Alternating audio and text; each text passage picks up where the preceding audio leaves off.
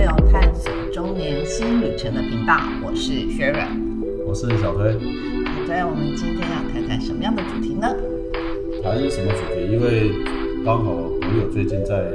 赖群组里面发了一个讯息，然后看了之后来讲有点感触，所以然后来谈一下。嗯，他的讯息内容大概是这样：他发现说，他们最近社区的保全这个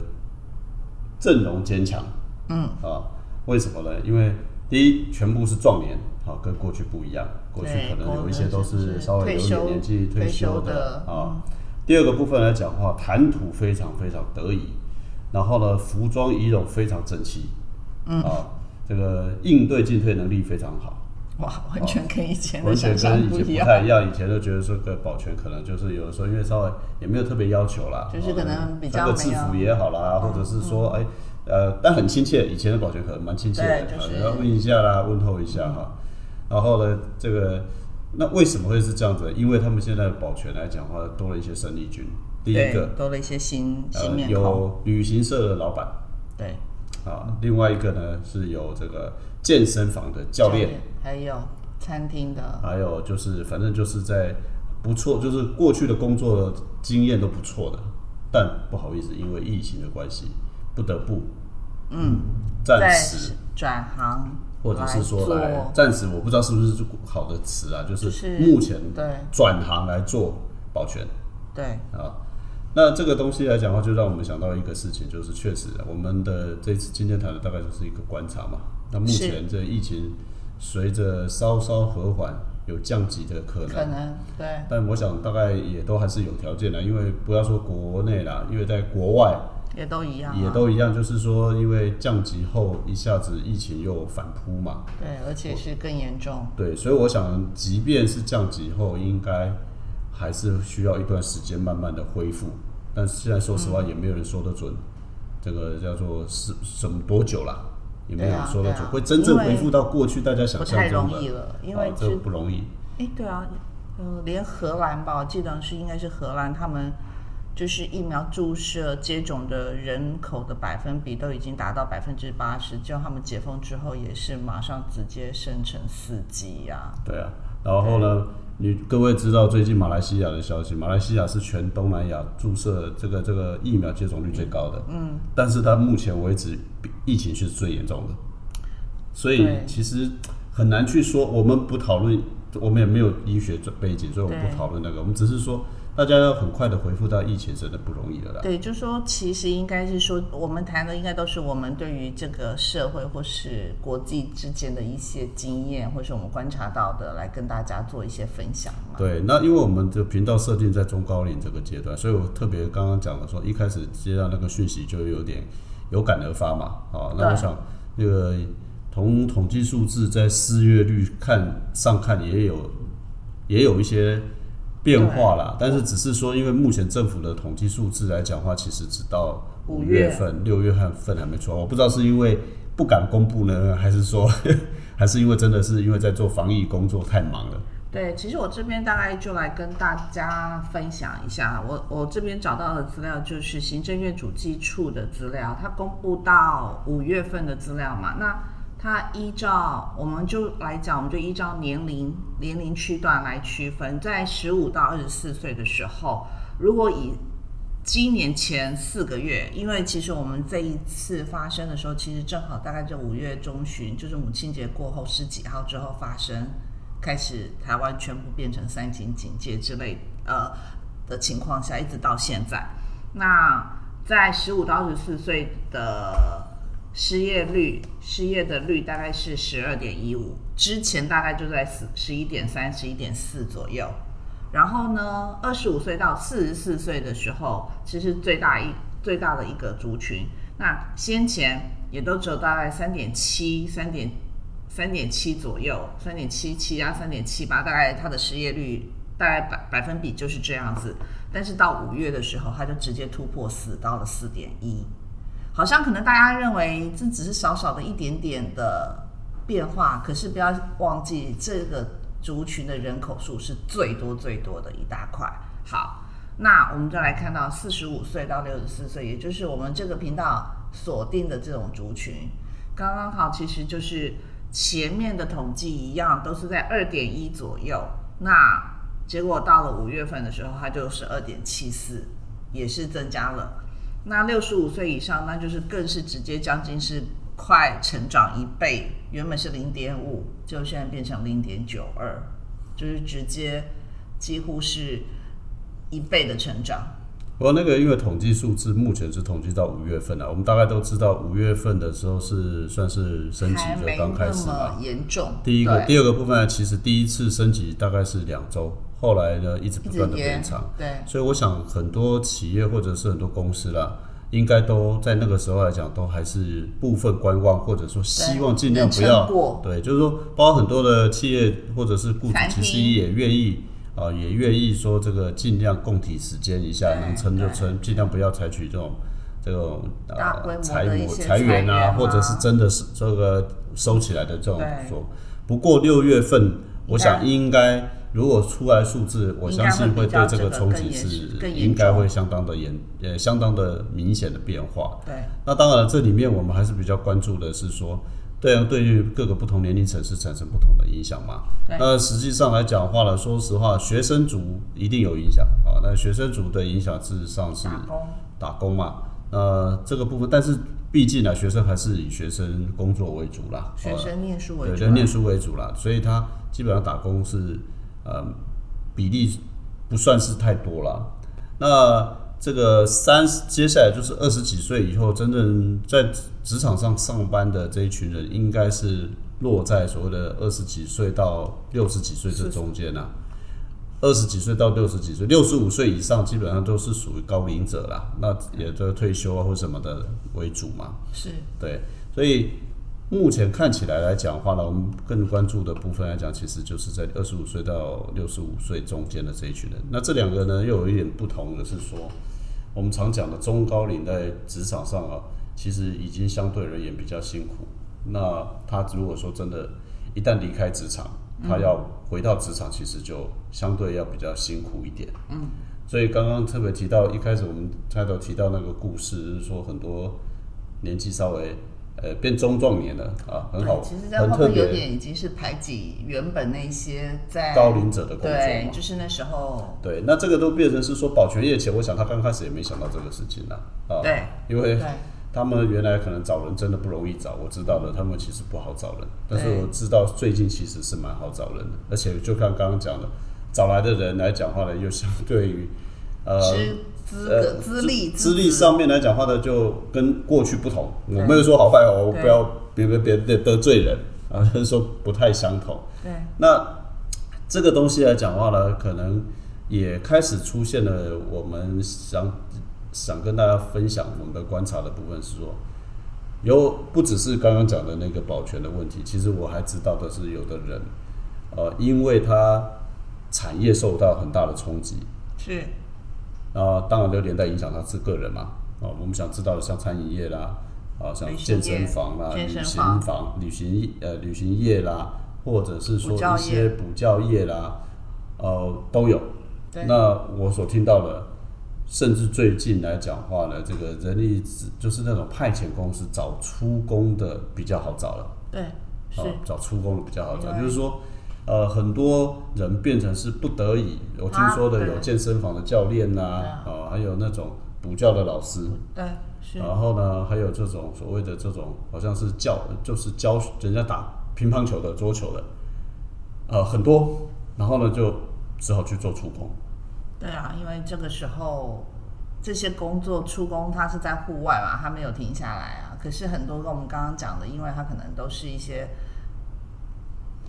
现在就是在在被限制的行业啦。另外一个，这个做出工的部分来讲话呢，当然了，它唯一的要求就是体能嘛。体能，至少一开体能嘛，始的一开始的体能，对。它并没有说一定非常大的在其他专业技能上面的要求，是。啊，除非你还有进一步的这个这个要求，不然的话，它是一个最容易让他跨入的嘛。先跨入有份工作，那至少先解决他短短期间财务的收入嘛。对收入的对问题，，那这个东西来讲的话呢，其实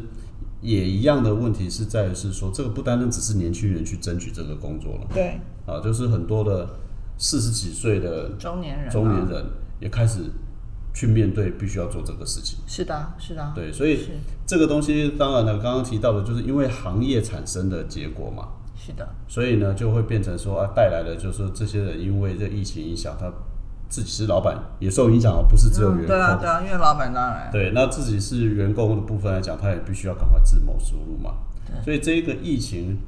的影响，对于这一群人确实产生蛮大影响。那我们是比较持续的在关心说，那这一群人虽然说好像短期是这样的，那真就刚刚提到的，如果疫情没有办法在很快的时间里面呢，很短的时间里面让大家恢复到正常，那这个可能会被变成是不得不的一种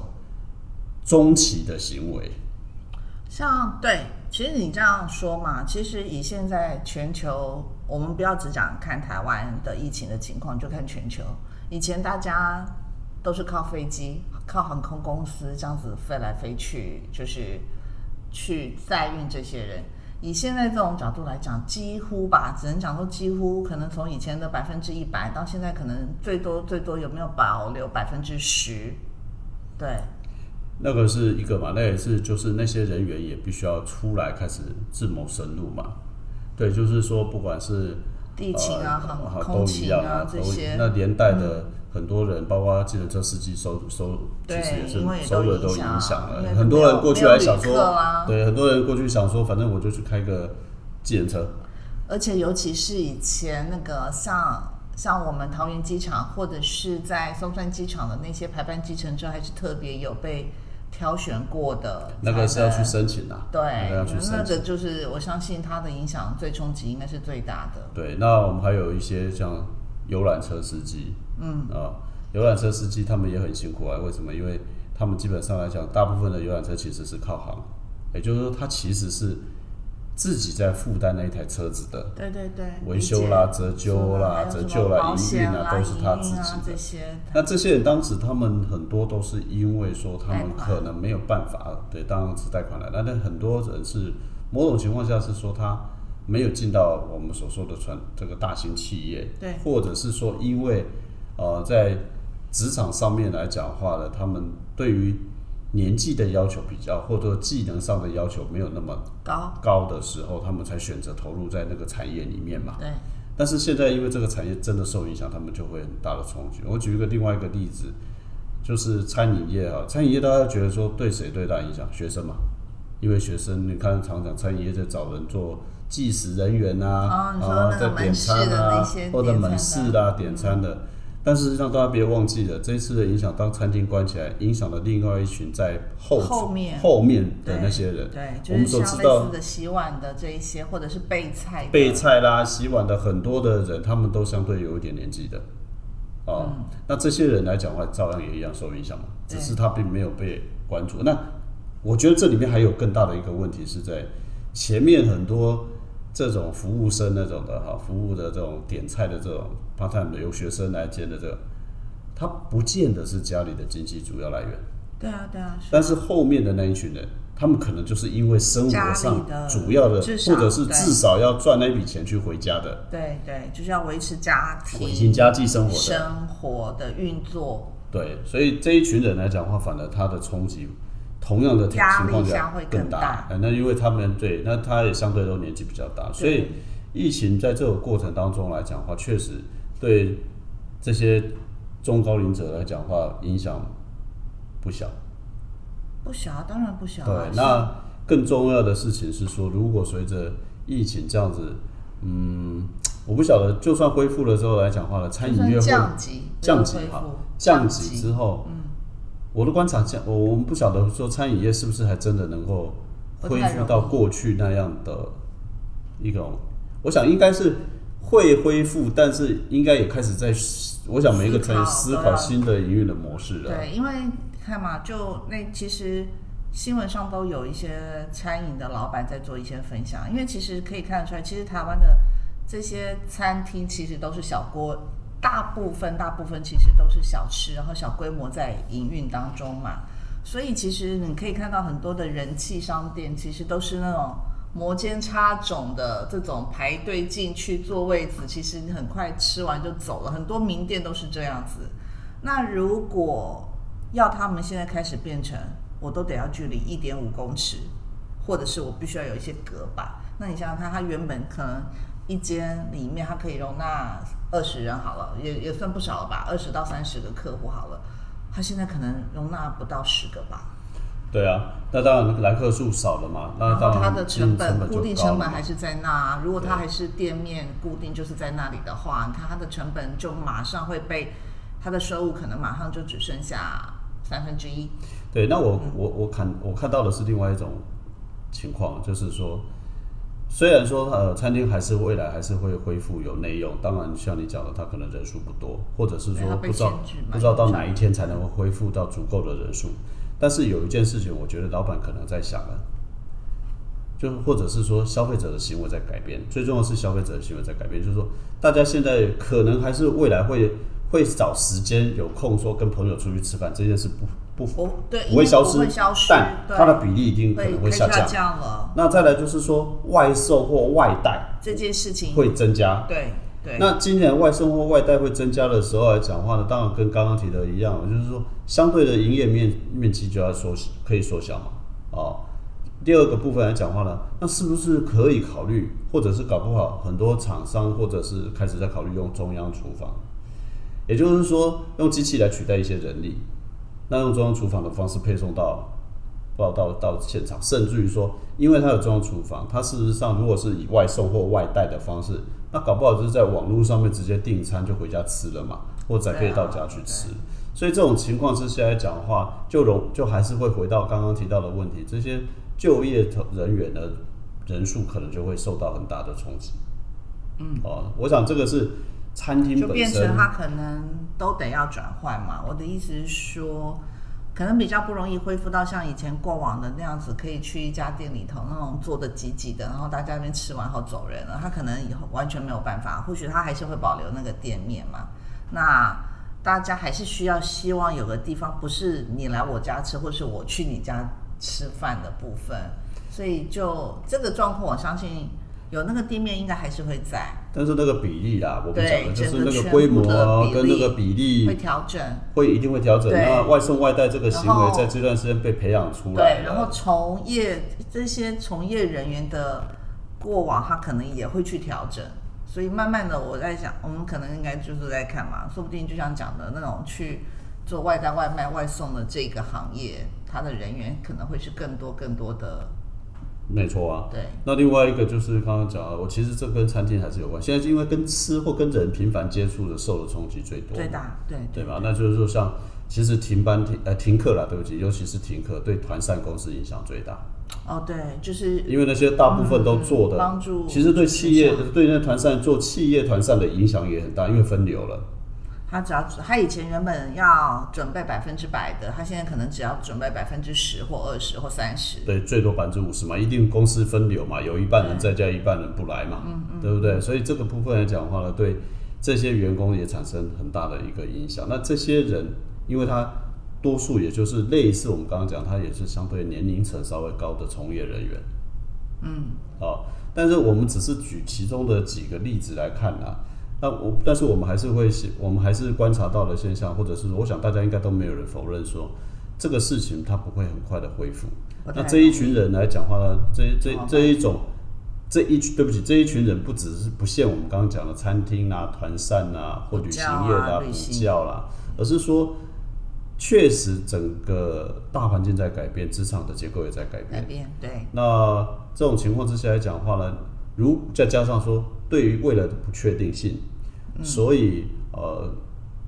大家怎么面对嘛？大家怎么到了这个这个是要啊怎么来面对嘛？就是说，呃，台湾呃，刚刚你你一开始讲到说有那种统计数字失业人口，其实政府还有做一个人一个就业人口数的统计，叫非典型就业人数。只是现在资料没有，那资料上面它还没有出现。那所谓的，我们先讲一下什么叫非典型就业。非典型就业它本来就是叫工读啦、时薪啦、兼职啦、外包派遣的，嗯，这就是他比本定，较不是正职的不，是不是 full full time job 的对啊。，不是那这种情况之下来讲的话，其实台湾在过去几年这个比例事实上是在增加的，哦，那以原来就有这个趋势是在增加。那这一群里面来讲的话，年龄层稍微高一点，就是中高龄的人在这里面占的比例又高。高一点是好，但是因为刚刚讲的疫情一下子来的很快嘛，快所以可能在我到大胆了，因为我没有看到数字啊，六月、五月的时候来讲话呢，这一个兼职的人数的部分来讲，可能是往下降的，除了外送员以外，对，好，除了外送员以外，人数下降，总体人数可能会受到下降。但是呢，随着疫情会慢慢的趋缓一点的时候来讲话，这个兼职的人数会重新上升。嗯，那全上升的其中背后的原因，其实跟我们之前谈的那个什么，就是很多什么零工啊、斜杠哦，斜杠，原因可能不一样了。现在会增加的原因，就真的就被迫了。对也就是刚刚提到那一群人，他一下子没有办法回复到正职的身份，对，然后就必须去跑。刚刚讲了，现在最最多人在在从事就是外送就是嘛，外送，对，就是外送嘛。好，那所以你你这个情况之下来讲的话呢，呃，包括攻读来讲话，或者是兼职人员也会影响啊，也也会增加，在在疫情稍缓之后，稍微会先有一段时间会往上增加会增。加啦。原因是因为是很多老板可能还没有办法知道说到底我能不能用？大力的重新投入投资啊，然后呢，是不是能够再继续的这个多久才能够撑撑过这个真正不好的一个状况？没错，所以这种，但是这个这个部分来讲，会有产生的下一个问题就是说，好了，如果你真的是属于这一群人，那当然你就可能要好好去思考一下，说你怎么样能够撑的比较久，因为你很可能是你的旅行社可能不能重开了。对，或者是说重开之后的规模也不可能那么大了。对，或者是说刚刚提到了，即便是那个你是健身房的教练，刚刚提到健身房它也是逐步解除管制嘛，对，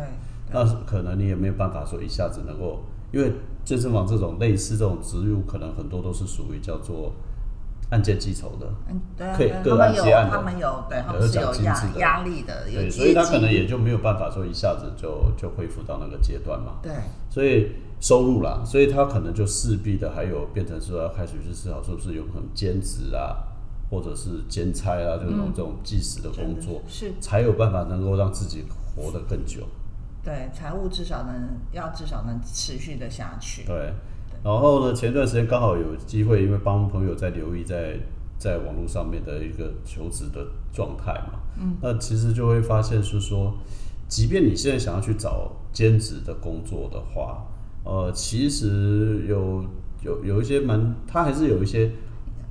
呃不同的地方。我举一个例子好了，就是现在有两有几种了哈，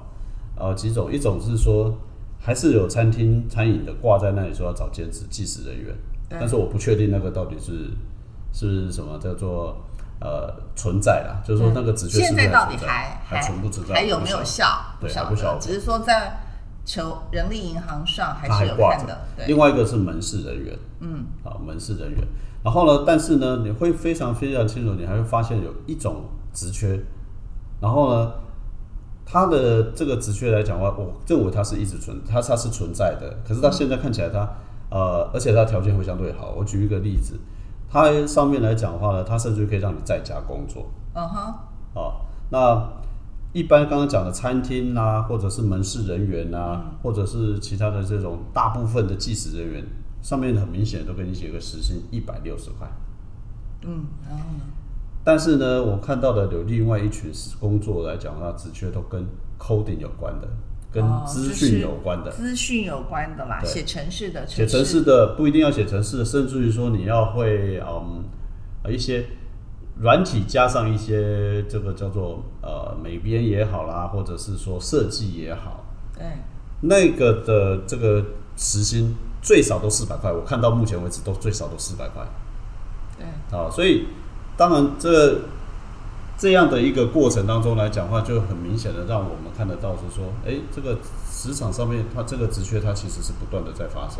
对，其实应该是说，虽然我们这频道锁定在四四十到六十之间啦，那如果假设你是接近接近这个年纪，或者是你是哎不小心点到我们这频道听到的年轻人，相对年轻的这些族群的朋友，我想我们给他们的建议就是要广泛的多就是加呃学习一些不一样的技能。没错，就是说这个学习的技能，刚刚举的例子，当然没有说你非要去做学写程式，但是我我想我们可能都会有一个建议，就是说你现在开始要多技能，对，多不管你今天是什么样的一个年年龄层，对。那现在的学习的方式真的很多元。所以你真的应该呃多去了解人家怎么样，自己怎么去类似加网站也可以啦。或者是说，其实学习成本不见得真的那么高。哦，我就为什么我讲的意思是说，网络上有太多免费的资源，你可以先开始。只要你有，应该是说，只要你有一只手机可以上网，其实你就可以开始学习了。是这个没有错啊，你就你知道，我像我听朋友说，他其实他学电吉他，你知道我们以前学吉他是怎么学？要去音乐教室找个老师当场教你嘛。对啊，对啊。不好意思，现在他是靠着网络上学会会学会吉他的啊，。就是现在其实应该是说现在的我们现在因为靠靠网络，其实已经把所有以前我们没有办法知道的一些事情，其实都已经公开透明化啦。因为网络上的讯息实在是很多，所以其实它就是降低了我们学习的成本啊。对，那另外一个就是你又觉得说啊，这个年轻人才会啊，我电脑又不会，又没有那个好，那我们就讲嘛，如果你真的也需要，那你甚至于说去考一些执照，这些执照来讲的话呢，可能是你能做得到。举例来说，也许从大家最缺的水电工的执照开始，对对对对不对水电工是很缺，很缺的嘛很缺。呃，出工可能他还不一定要有执照，但是他做不长久。但是你说你做水电工也好，或者是说政府的一些证照，好，或者应该讲政府要求的一些所谓证照的部分，你现在还是可以透过网络上面来讲，然后去学，然后去讲，因为我们还是在强调，没有人知道，这个之后变化是什对对，但是水电工这个还是需要吧？对，因为你必须嘛，所以其实其实我觉得讲嘛，看社呃，在某一个地区性的社团里头他也讲嘛，就是说出工一天至少是六千呐。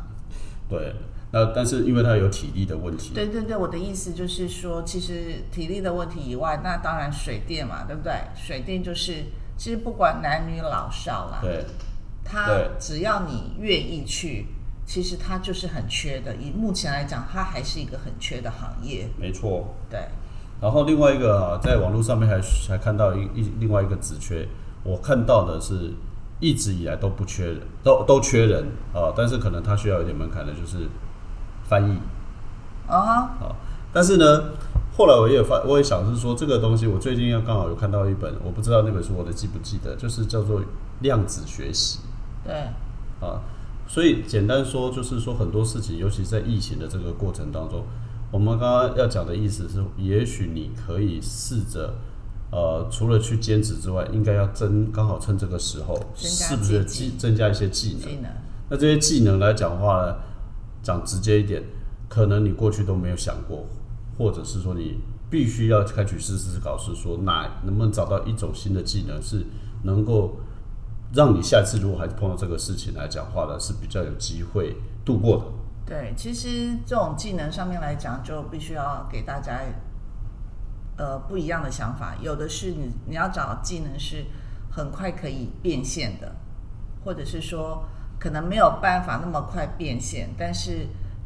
但是短时间之内你累积那个技能之后，等下次又遇到这样的情况，哎，结果你却是可以发挥的。对，那重点在于是说，什么事情都要有个开始啦。对，是什么事情都要有个开始。网络捐的是一个对大家非常重要或者非常好的一个帮手。对那我说实话，刚刚也许有些人他们开始，因为目前是因为不得已，他需要去做兼职性的工作或转换新的跑道。那我们不知道他是不是长期的，嗯，但是至少来讲，如果说以现在这个状况来讲，他一定有足够的时间让你自己的，我想最近这段时间有足够的时间让大家停下来好好沉淀。为什么？因为大家不能乱跑，所以除了你工作之外，你也不用想那么多。网络开了，家家里手机开了，赶快去学吧，赶快去增强增强第二技能吧。因为说的不好听一点，说的直接一点，你现在连去跟人家跟朋友聚会聚餐几乎都没有机会，都没有办法。都不可能了。对，那你剩下多的时间，